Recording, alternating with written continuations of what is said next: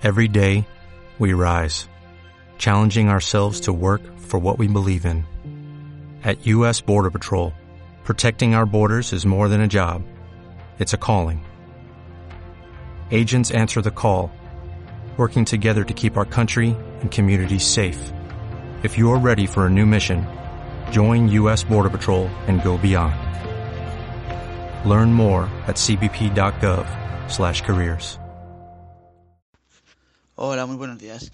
Superada la jornada festiva, toca comenzar con la creciente preocupación del entorno del Racing por lo visto en el partido ante el Tenerife, en el que una primera media hora en el que el equipo parecía al menos eso, un equipo, dio paso a una segunda mitad desastrosa. El once cántabro se fue diluyendo en manos canarias y acabó sucumbiendo por culpa de un grave error de Saúl, que acabó en una pena máxima transformada por Vitolo. Las soluciones de Paco Fernández no funcionaron ni al comienzo ni tras introducir los cambios, y solo un cabezazo de Miguel y un disparo posterior de Iñaki hicieron salir en TV al guardameta rival. Lo positivo es que tras finalizar la jornada los puestos de descenso todavía no son una realidad, gracias a que ninguno de los cuatro equipos que tenía por debajo logró sumar una victoria. De cara a la próxima jornada, el técnico espera poder contar por fin con Cone y Juanpe, aunque quizá no lo pueda hacer con Mariano, que hoy será sometido a una ecografía para conocer la dolencia que le obligó a ser sustituido durante la segunda mitad y que hizo que la afición por fin pudiera ver sobre el tapete a Adán Pérez. El aragonés no brilló entre la oscuridad de sus compañeros, aunque anotó un tanto que fue anulado por claro fuera de juego.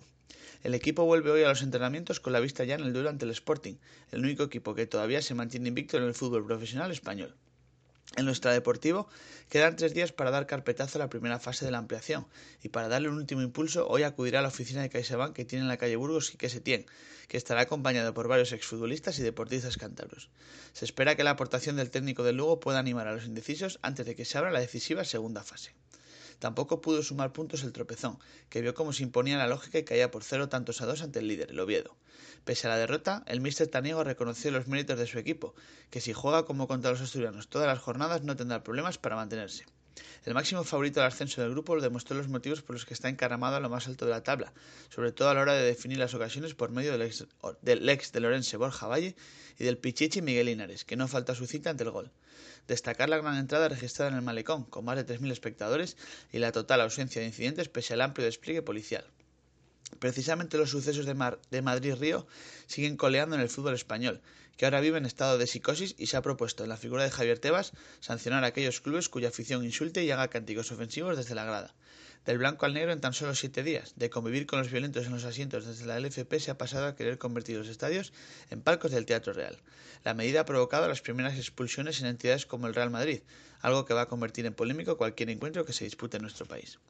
Volvemos a casa para acabar con el campeonato regional de cross corto que se celebró en Laredo y en el que Fernando Sainz y Elena Moreno lograron llevarse el gato al agua.